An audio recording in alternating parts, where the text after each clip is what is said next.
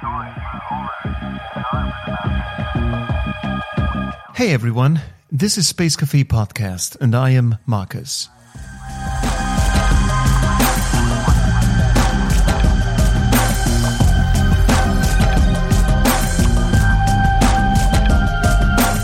What can be more exciting than watching evolution at work?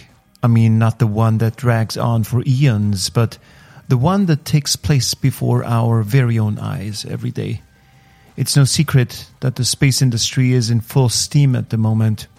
Where the direction is headed is not clear yet.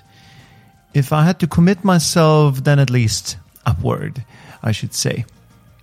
In this episode, we have the CEO of the South African Space Agency, SANSA, with us. Um, so currently, my day job essentially is to look at the strategic perspectives of the South African National Space Program. Uh, so that's what I do. SANSA is a comparatively young agency, and that's what makes it so exciting because it reflects all the issues that more and more countries are facing every day. How and in what way not to lose the connection to and in space. The space scene is becoming more and more competitive, which pushes prices down and suddenly gives state players opportunities that no one would have dared to dream of a few years ago. But these technologies come at a price. Ladies and gentlemen, I bring you Val Munsami with his gripping insight into a world that is already making everything look like yesterday. Okay.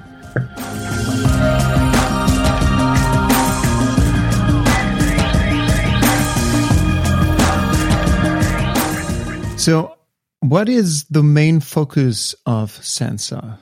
The main um, goal that you're working towards? So I, I, think to answer that question, it would be important to go back to the genesis of when SANSA was actually established. Mm-hmm. So mm-hmm. how this came about is when this intention to establish SANSA was put on the table.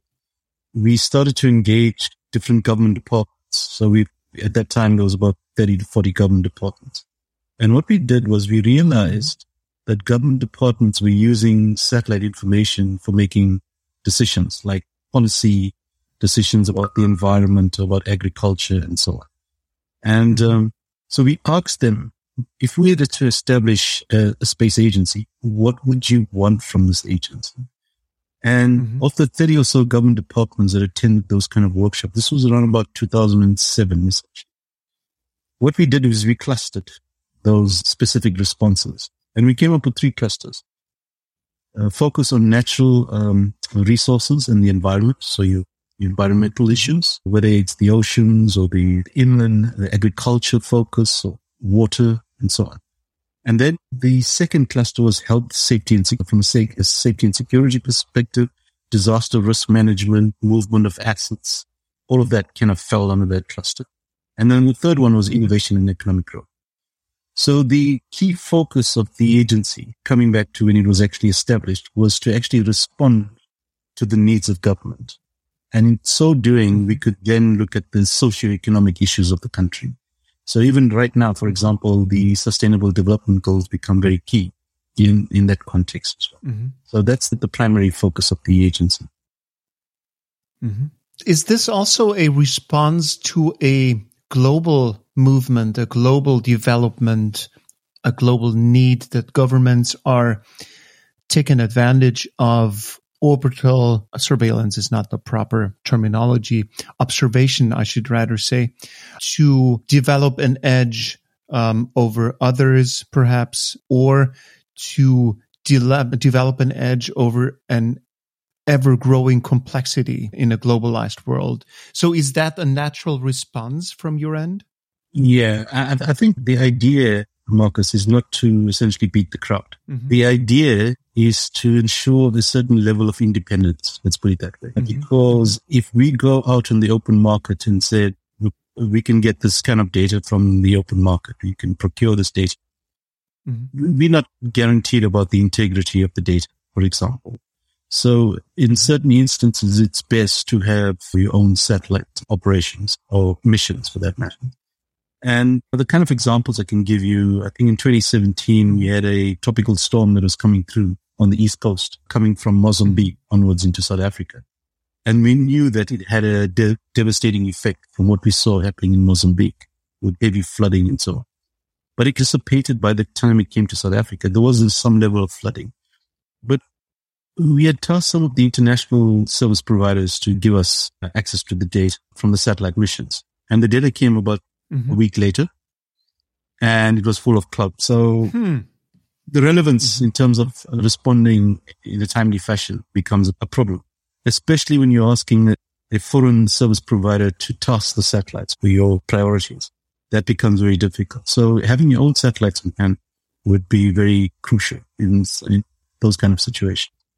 We also, mm-hmm. from that perspective, we're looking at um, mining potentials, looking at what the resource potentials look like.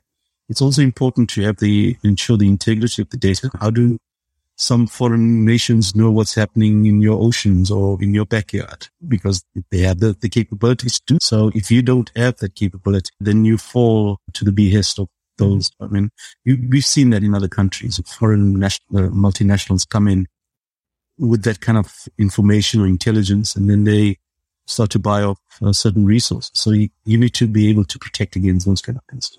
So having that sovereign capability mm. is also very crucial. So it's not about uh, a Me Too strategy in terms of uh, what others are doing, and then we need to do the same. It's about ensuring the integrity of what we're trying to do and understanding what's uh, resources we have at the end. And that comes back again to the sustainability of the issue, the environment, and then any government, there's two key priorities that we have to focus on. Quality of lives and economic growth. The, the socio-economic issues. And then the third one is the sustainability issues. So you can only do that by having your own uh, capabilities. Uh, what kind of technology are we talking about here? Is that full scale satellites or what, what kind of gear are you launching into space? We've got a satellite mission on the go that's looking, for example, at transponder signals coming from ships along our coastline. So we have a coastline which is about 3,200 kilometers long. And our economic zone goes 200 nautical miles into the ocean. So how do you safeguard your resources in that economic zone? You cannot do that by ship or uh, on the ocean itself. Mm-hmm. The only way you can do this is by, by satellites. So what we're doing is with this new mission, there's uh, three more satellites that are going up in the first quarter of next year, which will then allow us to form a constellation of satellites. So we get more uh, frequent coverage in terms of the ship signals. So what we've done is we now understand the transponder signals coming from the ship along the coastline. And then we overlay that with radar data, satellite radar data. Mm-hmm. And then we can see by doing the overlay where there is a ship but no transponder Okay. Mm-hmm. And now you can. What would that mean? Would that would mean things like illegal fishing or smuggling activities. So, so we mm-hmm. picked up, for example, a ship that was traveling without a transponder from South America to the east coast of South Africa. And when the ship was confronted, it was, it's those kind of things and illegal fisheries that's happening in our coastline. So now we can pick up those kind of uh, activities from satellite machines. So those are the kind of applications that we are looking for in terms of mm-hmm. utility, agriculture, providing information. There's valuable information in the satellite sensors that we cannot see with the naked eye in the infrared and so on. And that gives you a sense of the cell structures, the amount of water content in the plant and so on. So you can use that kind of information for precision farming as an example. So you can uh, determine the water content of your crop, of your plants from orbit. Yes, you can. So wow. we actually use, we have an application. So because South Africa is a water scarce country in a way, so there's the usage of water is even re- regulated in South Africa. So a farmer mm-hmm. must document how much of kiloliters of water they're actually using in their farm. And they have to then submit that on a regular basis we can verify if that is true or not using satellite imagery. Hmm. and there's been instances where we have contested what the farmer was saying using the satellite imagery. And there's so many different applications. So that's just on remote sensing. Things like global navigation satellite services. We don't necessarily have our own navigation satellites. We use the GPS or the, the GLONASS or the Galileo's uh, missions. But mm-hmm. what we have done is built a, a satellite-based augmentation system here in S- Southern Africa. And we worked with some international partners. So essentially, if you're looking at GPS as an example, uh, your error signal could be as much as five to 10 meters out. Okay. Whereas with the satellite based mm. augmentation system, which is correcting for those kind of signals that are coming from those satellites, you can bring the, the accuracy down to within a meter.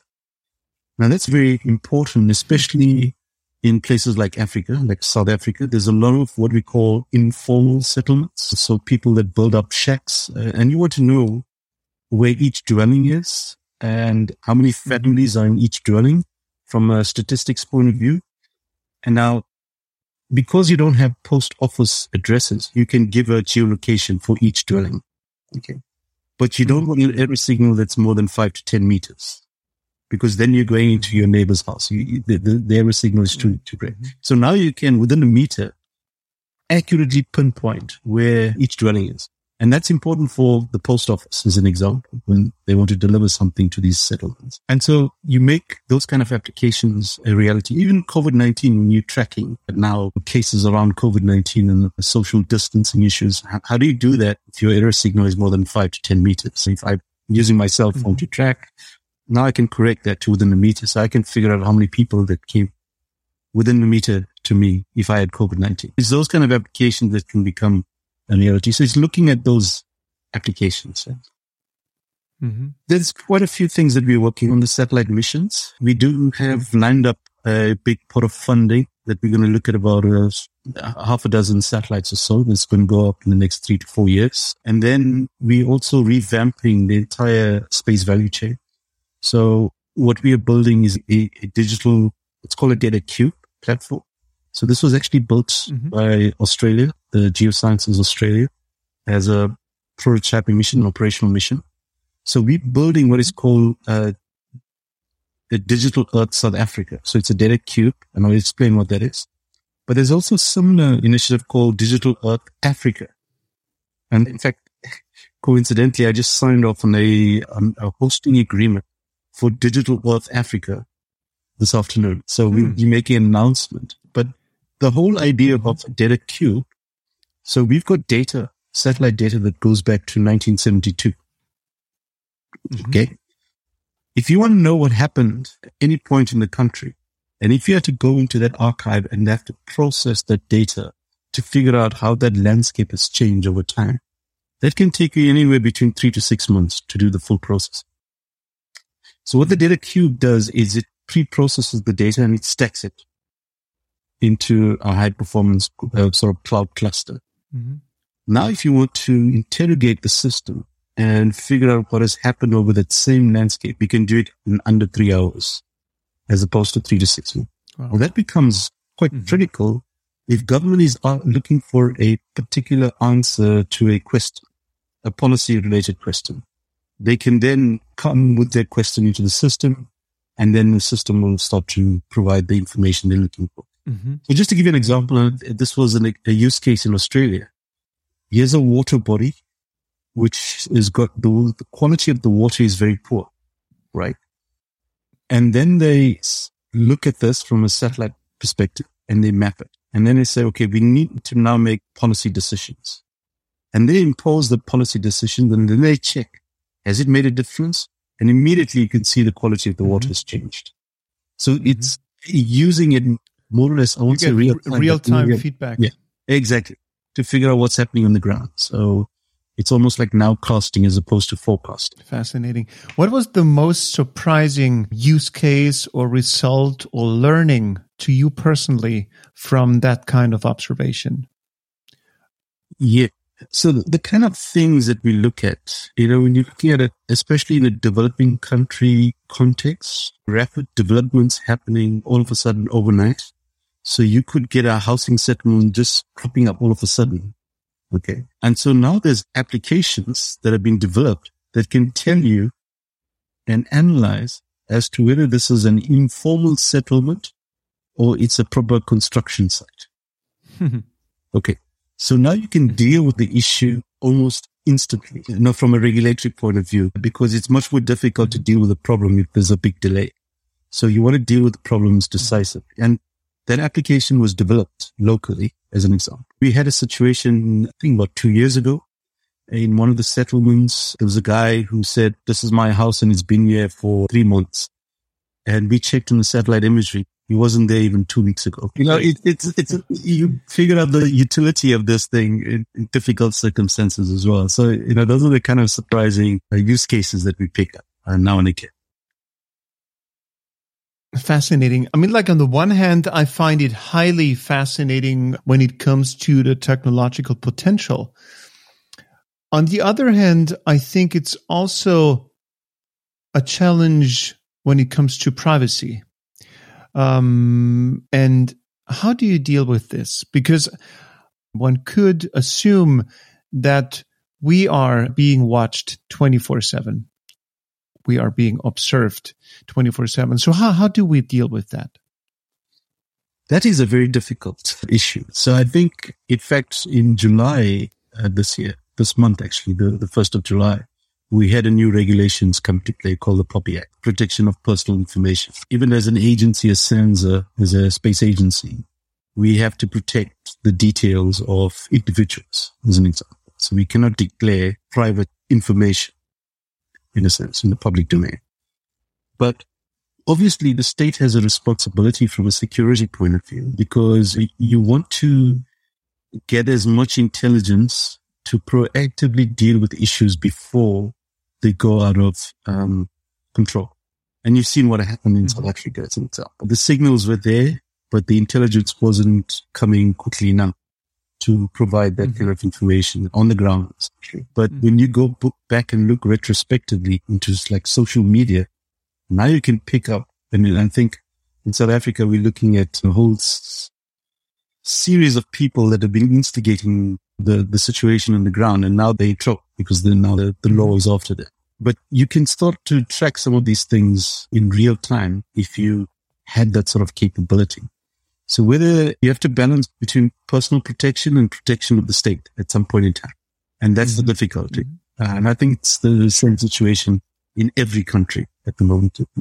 Sure. The usual claim or response you get is that science and technology are not taking sides. They are just doing their thing to bring bring about ever more potent and useful and efficient technologies. What is being done with that kind of technology is not their responsibility. So this, that's the one side of this debate. So I completely understand that this is a huge challenge to any kind of national space agency and, and not only. If we widen the scope a little and, and and go beyond the boundaries of South Africa. Would you say that there are blank spots on the globe still, or is the globe already being observed 24 7 wherever you look? I think, first of all, the globe is being observed 24 7 at the mm-hmm. moment, but I still think there, there's still a long way to go because if you look at the satellite missions, they probably, when you look at the sensors, there's only a certain choice of sensors that's out there in the satellite missions that are currently operational. And if you really want to make sense of what's happening in the ground, you need a suite of sensors. And I think that's the now the game is in terms of filling those gaps in terms of competitiveness. Mm-hmm. So for example, when we're looking at our satellite missions, we're getting access to, let's say, the European Sentinel missions. Why do we want to go and duplicate those particular missions? Why don't we complement mm-hmm. those missions as an example? So yes, the answer is yes, but there's still a lot more because when you work in different parts of the, what we call the electromagnetic spectrum, you get different information. Okay. Different sets of information coming from uh, different domains, essentially. So we want to get as much information using as many different sensors as possible on the same uh, mm-hmm. observation point. And that's the key mm-hmm. challenge is how do you overlay and stack different sets of data to make sense as to what's happening. Mm-hmm. And that's where we're mm-hmm. aiming for. The, the second thing I should mention, mm-hmm. the use of artificial intelligence and big data is really creeping up into the applications domain because the kind of applications that I've just put to you just now. So for example, we call uh, a lot of these things change detection. Okay. So for example, a satellite is in a sun synchronous orbit, meaning that it will come through at the same time every day. So if it comes through at nine o'clock today, it will be, be back here at nine o'clock tomorrow and so on. So now you can take snapshots on a daily basis if you're looking at the same observation area. Mm-hmm. And you can pick up if there's any changes in the environment. Okay. Mm-hmm. But as opposed to looking at the data physically, you can now throw this into artificial intelligence at it. And now you can automate any changes or detection of any changes.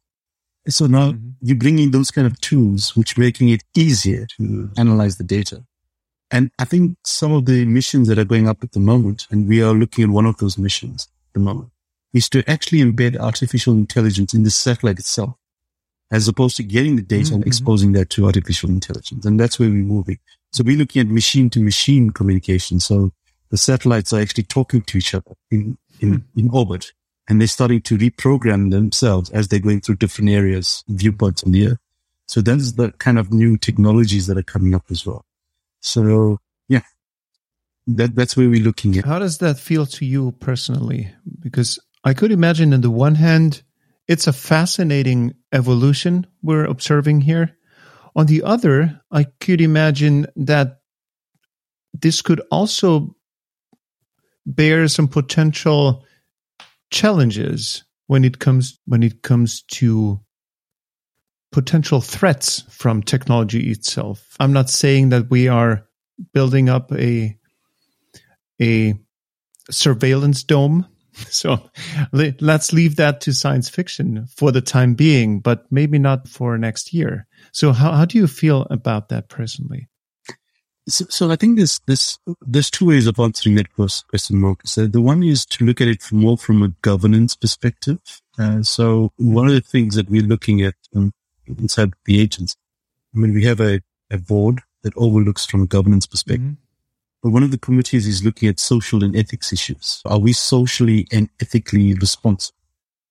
And even in Europe, we be looking at things like integrated reporting. How do you balance the environment, sustainability issue and governance? It's called ESG, essentially. And that's the kind of approach you need to take to become socially and ethically responsible.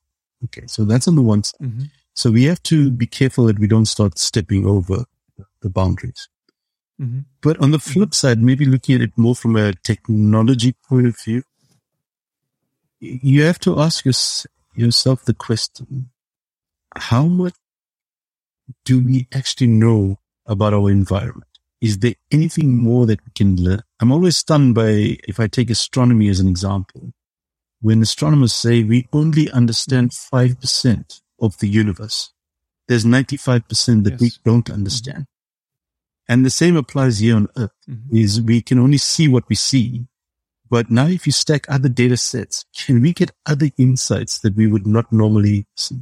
And this is where mm-hmm. artificial intelligence come in because now you do machine learning and there's this whole idea of what is called serendipity. So mm-hmm. I don't know what I don't know. Okay. Mm-hmm. So what the artificial intelligence network and the machine learning sort of systems, artificial intelligence is essentially looking for non-linear relationships in the environment. Mm-hmm. Things that you and I can't, can't necessarily just relate to, but it picks mm-hmm. up and extracts patterns that's happening on the, in the environment. Mm-hmm. And that's primarily mm-hmm. why artificial, the, the prime focus of artificial intelligence is looking at non-linear dynamics in, in anything that you want to observe, whether it's the environment, people's behavior or whatever. So you can learn stuff from artificial intelligence that you'll probably take much longer to figure out just using modern day theories and sure. theoretical constructs and so on.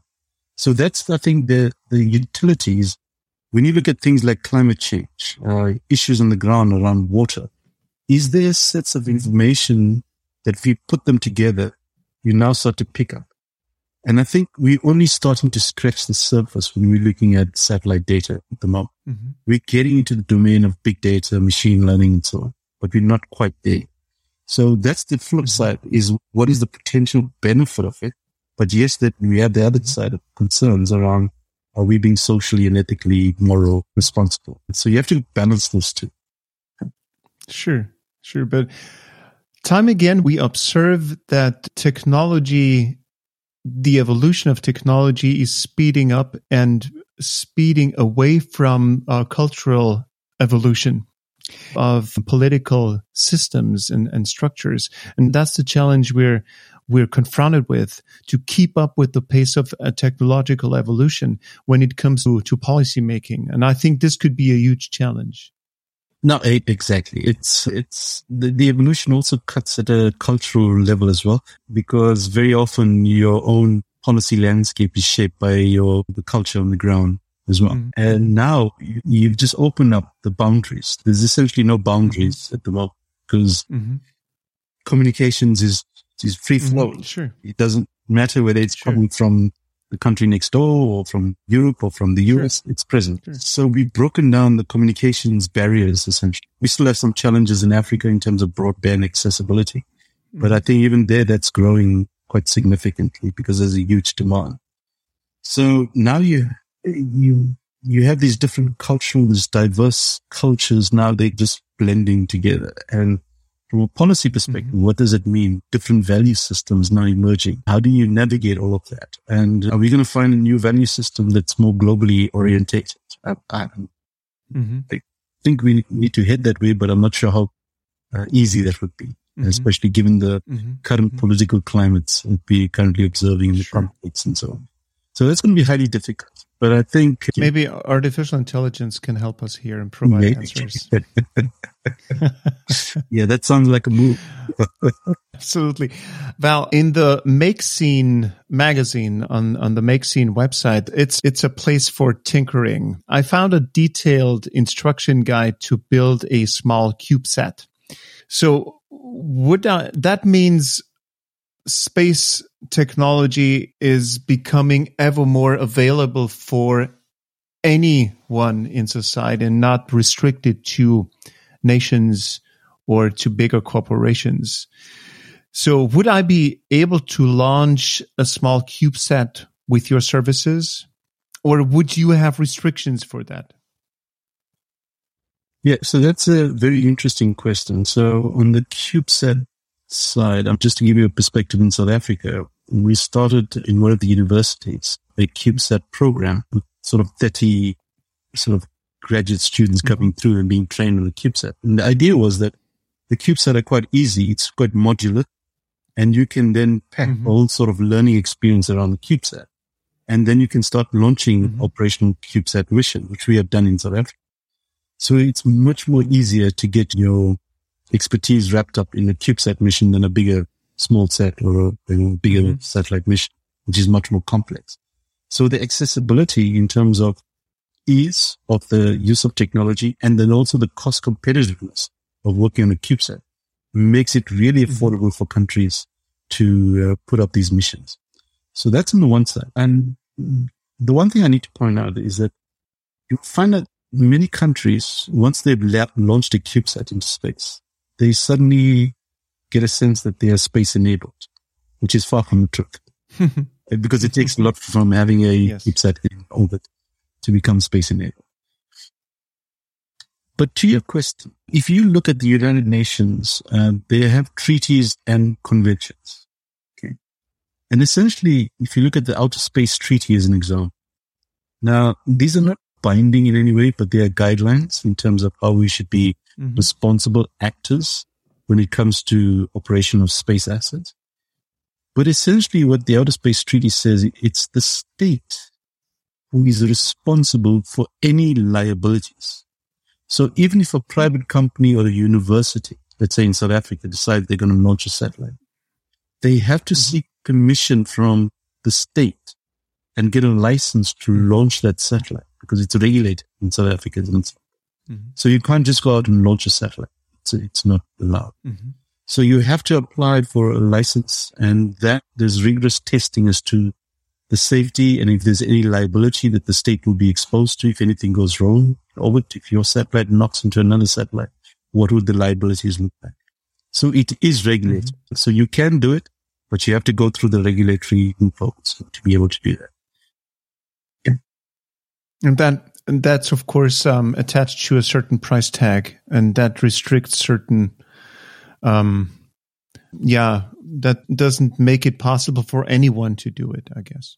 Yes. So, for example, if you're a private entity and you wanted to launch a, let's say, a CubeSat, that satellite has to be insured.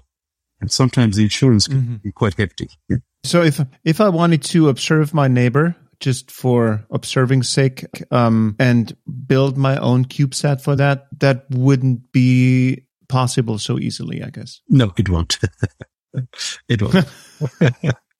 I think it's also very important that we we somehow have rules of the road because you don't mm-hmm. want, and that's a big problem that's happening right now, is uh, space debris and space traffic. So we're looking at mm-hmm. space traffic management. At the moment, we've got about 3,000 operational satellites, but the next few years is going to be phenomenal because we're looking at tens of thousands of satellites. We're looking at about 40, 50,000 mm-hmm. satellites. And what would that look like from potential for collisions in, in space? Uh, is uh, space going to be a dangerous place to be in? Mm-hmm. But, protecting your assets and so on. Yeah. But, but seriously, who's taking care of all this? Because I mean, like South Africa is not the only place to launch smallsats, to launch CubeSats. So I mean, like there is a large number of nations and countries on the globe who are in uh, pretty much doing the same thing. There's a certain aspect because of regulations that you have to look at. So even, eh, well, in the ideal, if you want to launch a satellite, apart from getting the permission at the local level, at the national level, you also have to register with the U- UN body as well, the UN mm-hmm. COPUOS or UN Office for Outer Space Affairs. Okay. You have to register your space object and then you also have to go across to the ITU, the International Telecommunications Union, because now you're going to be using certain parts of the spectrum. And you have to make sure that your satellite is not going to interfere with any other satellites that's already in orbit. And you have to, there's a whole process around. Those are things that, you know, with all the regulatory hurdles that you have to go through could be a hindrance, but it, not to say that it's, impossible. It can be done. There are many private companies that actually go through these kind of processes, but mm-hmm. it's not as a simple, cheap exercise, if I can put it that way. So you have to get through the regulatory legislation, but also the UN treaties and conventions, and then there's ITU on the other mm-hmm. side. And then you have to demonstrate mm-hmm. that you have the ability to actually operate uh, the satellite, so, mm-hmm. which is another issue mm-hmm. altogether. Mm-hmm. How much on average does it cost to launch a CubeSat into orbit? These CubeSat is not very expensive to be honest, because I think the going price at the moment is something like twenty thousand dollars per kilogram to get mm-hmm. a kilogram into space. Roughly that so if I wanted to get a kilogram of sugar into space, that's 20,000 or a kilogram of hardware, that's 20,000. So there's no difference. Yeah, exactly. Yeah. Okay. So a CubeSat is not, well, I think we had a 3U cube, cube 3U stack cube, CubeSat, which is about roughly just under three kilograms. So yeah, that's what you mm-hmm. pay. Who do you launch with, or do you have your own launching uh, abilities and facilities? Okay, so that's a big part of our history. so apparently, mm-hmm. so we achieved our democracy in 1994, uh, but before that, there used to be this mm-hmm. apartheid regime. But mm-hmm. the space program back then was highly focused on military applications. So where we are today is more from a civilian point of view. It's not military. Okay. So in the military era, the, the focus was on reconnaissance and looking at intelligence mm-hmm. from the ground. So back then they actually developed because there was a lot of sanctions imposed against South Africa back in the day. Mm-hmm. So they felt it was necessary to build the launch capabilities. So South Africa has a launch pad as an example, but the expertise and the capabilities for launch capabilities does exist in the country. Okay. Mm-hmm. So I think about uh, in March this year, there was a university that launched a sounding rocket that went up to 18 kilometers. And that was mm-hmm. breaking the African record for a launch. Mm-hmm. The, the, ones that I was talking about, uh, that's for a sounding rocket. the ones that I talked about in the previous regime, there were three successful uh, launches from South Africa. I think it was the late 1980s, uh, 89, 88. Okay. So at the moment, there's a look and see as to whether this is something we should be looking at. So the department, the government department is supporting one of the university through graduate programs, engineering students. And these are the students that built that sounding rocket essentially. So there is a seemingly an intention to consider whether this is something we should look into because we have our own facilities, isn't so? But that's still going through its own feasibility stage at the moment. Mm-hmm. So we don't mm-hmm. completely have our own launch capabilities. So we go out into the international market to, to look for mm-hmm. rides.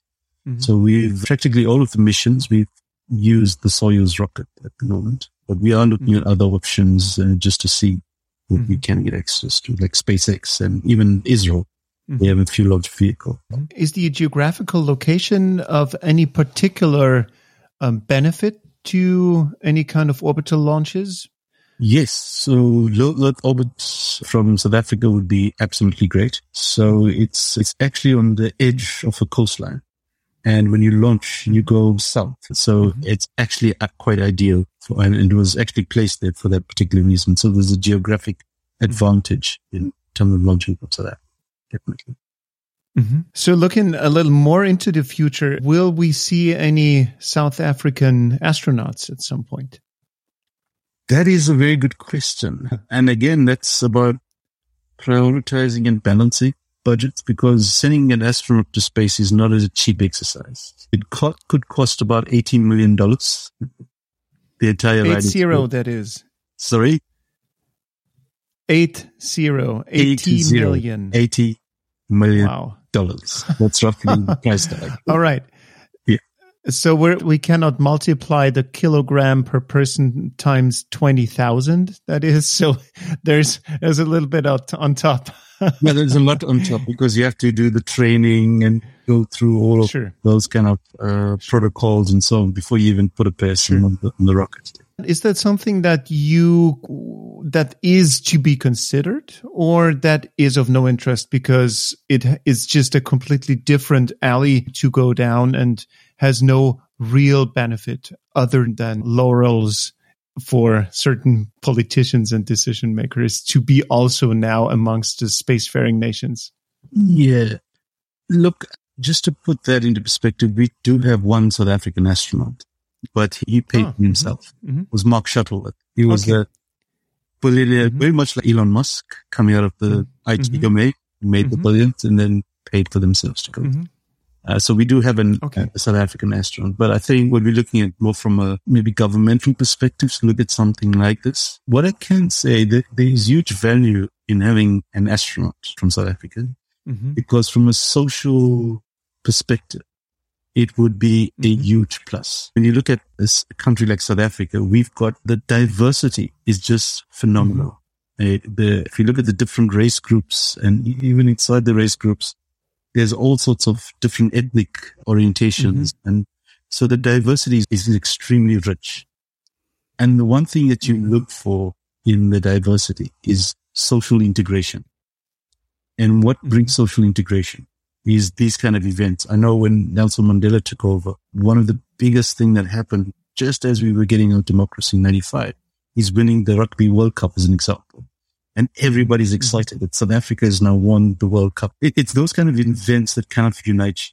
And so having a South African astronaut and launching a satellite, it's a huge statement for the country. And these are the things that kind of pull mm-hmm. us together and make us proud as a nation. And yeah, and so it would have a huge value utility. But I think also from a space awareness point of view, it, it would just uh, put us on a different platform Where do you see the international space industry headed these days? Because it seems like we are amidst an ever accelerating space race on this time not maybe not a, a, political one like it used to be back in the day but these this time a more economic from uh, one. So how do you see that?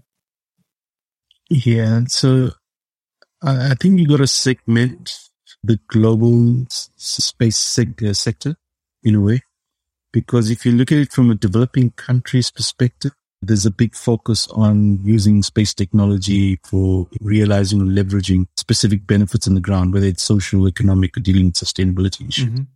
But I think the bigger agencies with bigger budgets and pockets are looking at, for example, space exploration, going to the moon, going to the Mars. And so we claim on the more on the space applications benefits point of view, but we're starting to get a leg on the other side as well in many respects. And I can explain that just now. That's essentially the way the world is moving. And there's a lot more focus on space exploration, but there's also a bit of geopolitics in that domain as well, uh, as to who gets to Mars first and who does what and who does get to the moon first. And so, sure. yeah. So the, the geopolitics is also pushing the competitive edge as well between countries to get their first specific mm-hmm. missions and so on.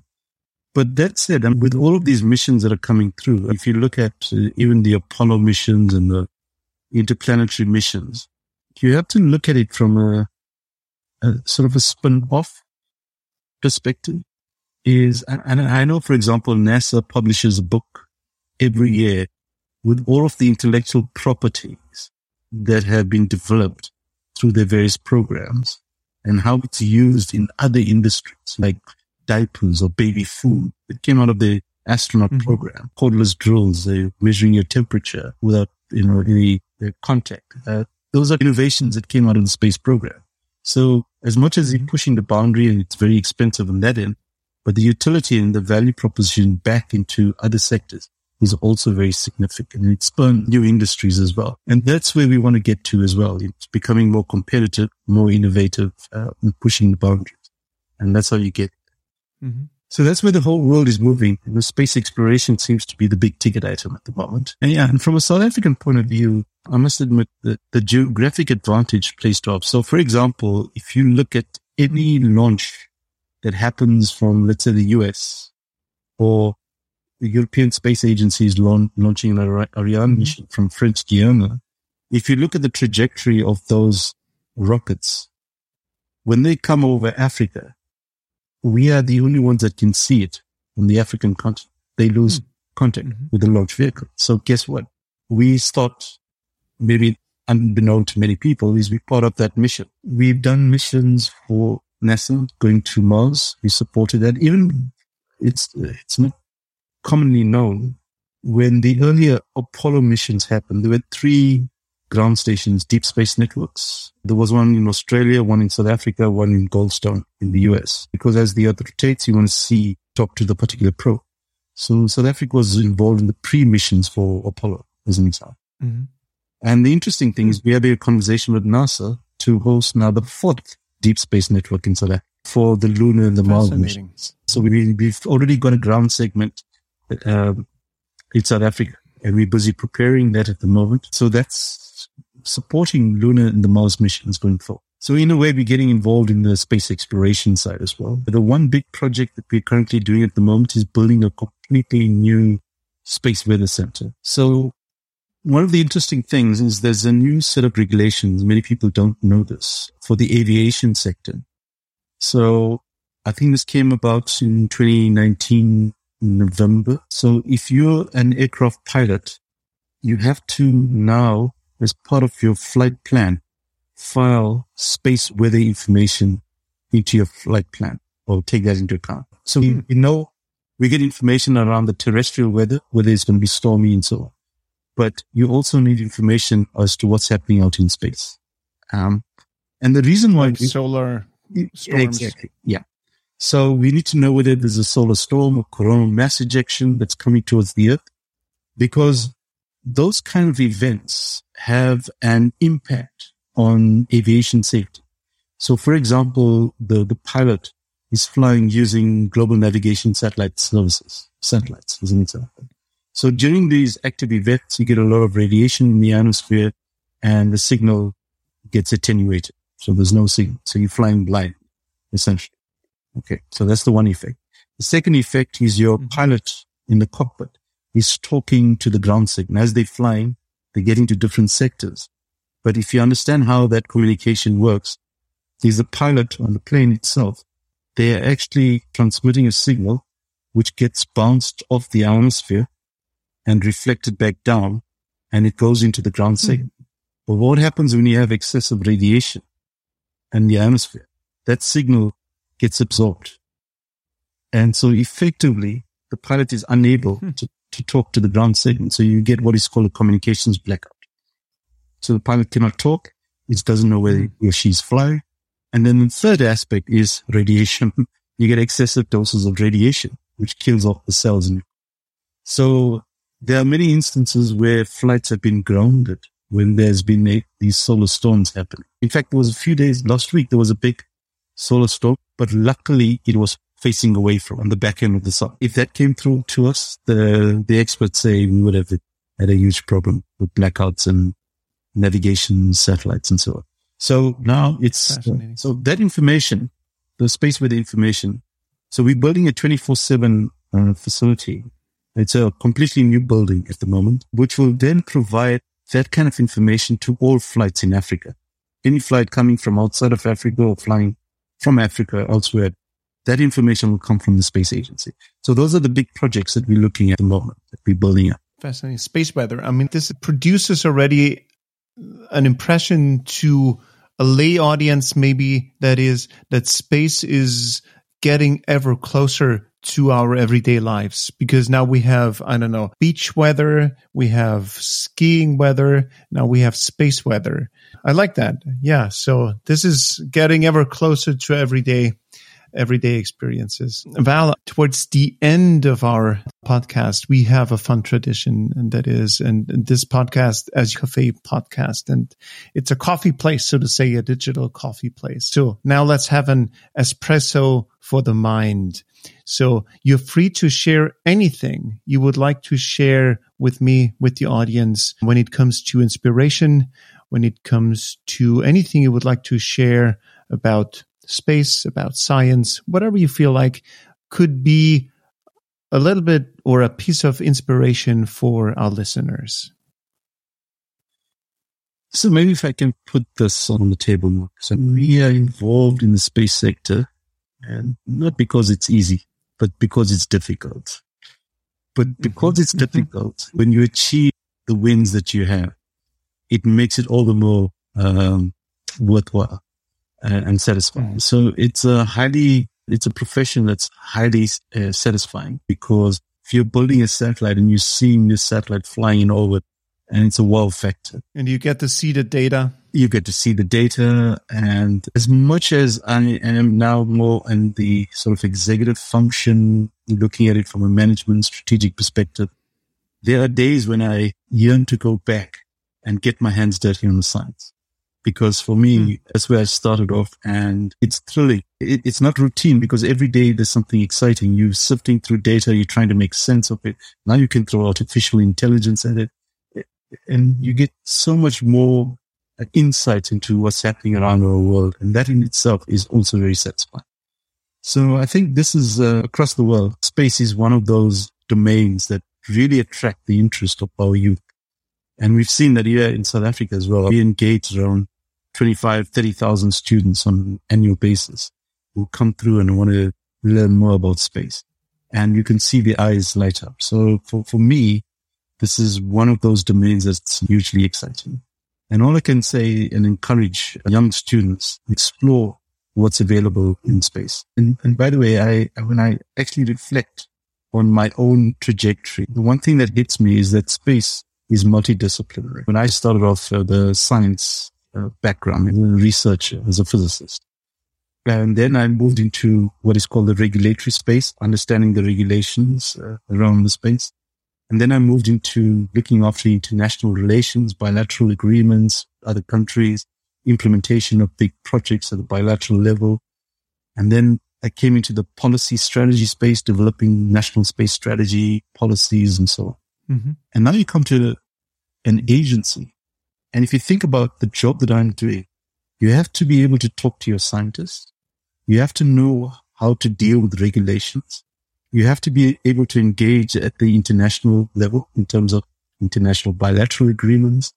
You have to understand the policies and strategies. And now you have to implement them. So if you think hmm. about it, space is not only about engineers or scientists. There's lawyers, there's social scientists involved in this. We have technical people, people that look after our infrastructure. So there's diverse career opportunities that one can get into. Space law as an example. So it's multidisciplinary and it takes a huge group of people coming together with different disciplines and backgrounds to make this happen. So look forward for those opportunities as well. Mm-hmm. It is exciting to be part of a bigger team. Yeah. Wonderful. Val, it was so great um, talking with you and, and really inspiring. Thank you so much for taking the time. Thanks, Marcus. This was a pleasure. Thank you so much. Do you remember what the decoding of the human genome cost in the early 2000s, let alone the effort that went into it? We are experiencing something similar in space travel these days. I mean, 20,000 euros for one kilogram is now a lot of money indeed, but not astronomical. And let a few years pass and the orders of magnitude will fall here too, I guess. Thank you for being part of this fascinating journey we're luckily allowed to witness in our lifetimes. I look forward to next time. Stay with us.